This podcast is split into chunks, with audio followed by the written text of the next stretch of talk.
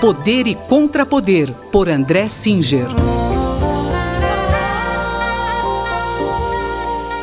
Professor André Singer, o governo Bolsonaro anunciou que vai prorrogar por mais dois meses o pagamento do auxílio emergencial.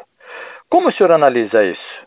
Bom, eu acho que tem é, é, dois aspectos que a gente tem que destacar é, logo de cara. Né? Primeiro é que esse auxílio é absolutamente é, necessário, porque ah, o grau de devastação econômica que a pandemia está causando é enorme.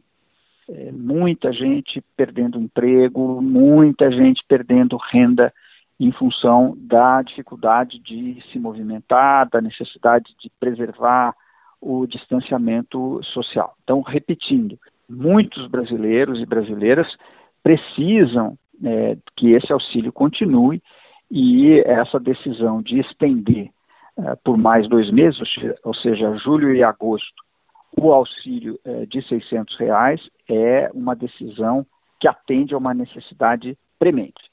Em segundo lugar, a gente precisa notar também o seguinte: como uh, o auxílio pode chegar a R$ 1.200 por família, quando uh, os dois pais uh, comprovam a necessidade de, do auxílio, ou quando a família é monoparental, ou seja, só existe a mãe, só existe o pai, pode receber 1.200.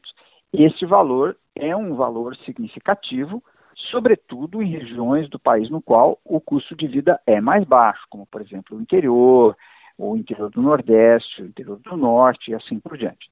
Então, uh, é, nós precisamos também registrar é, que, é, inicialmente, na proposta original do governo, logo no começo da quarentena, o auxílio era de apenas 200 reais e foi ampliado uh, para 600 reais pelo Congresso Nacional, numa decisão absolutamente acertada e, portanto, temos aí um valor que é, é significativo, é, sobretudo, como eu disse antes, em regiões de menor custo de vida. Professor, é, mas existe também um aspecto político nessa questão?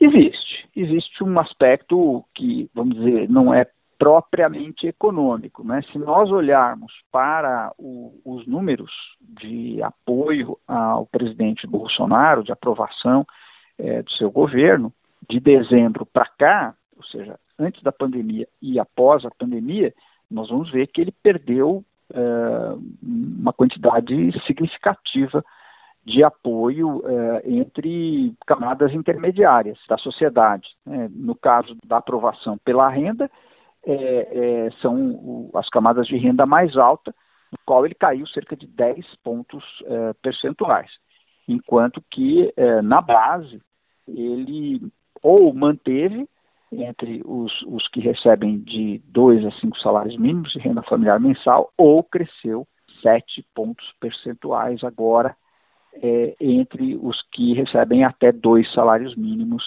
de renda familiar mensal, que são a base da pirâmide. Aparentemente, essa é uma decisão também que tem um olho na manutenção dessa base de apoio. Obrigado, professor. Até a semana que vem. Sou eu que agradeço e até a semana que vem. Esse foi o cientista político André Singer, que conversou comigo, Gustavo Xavier. Poder e Contrapoder, por André Singer.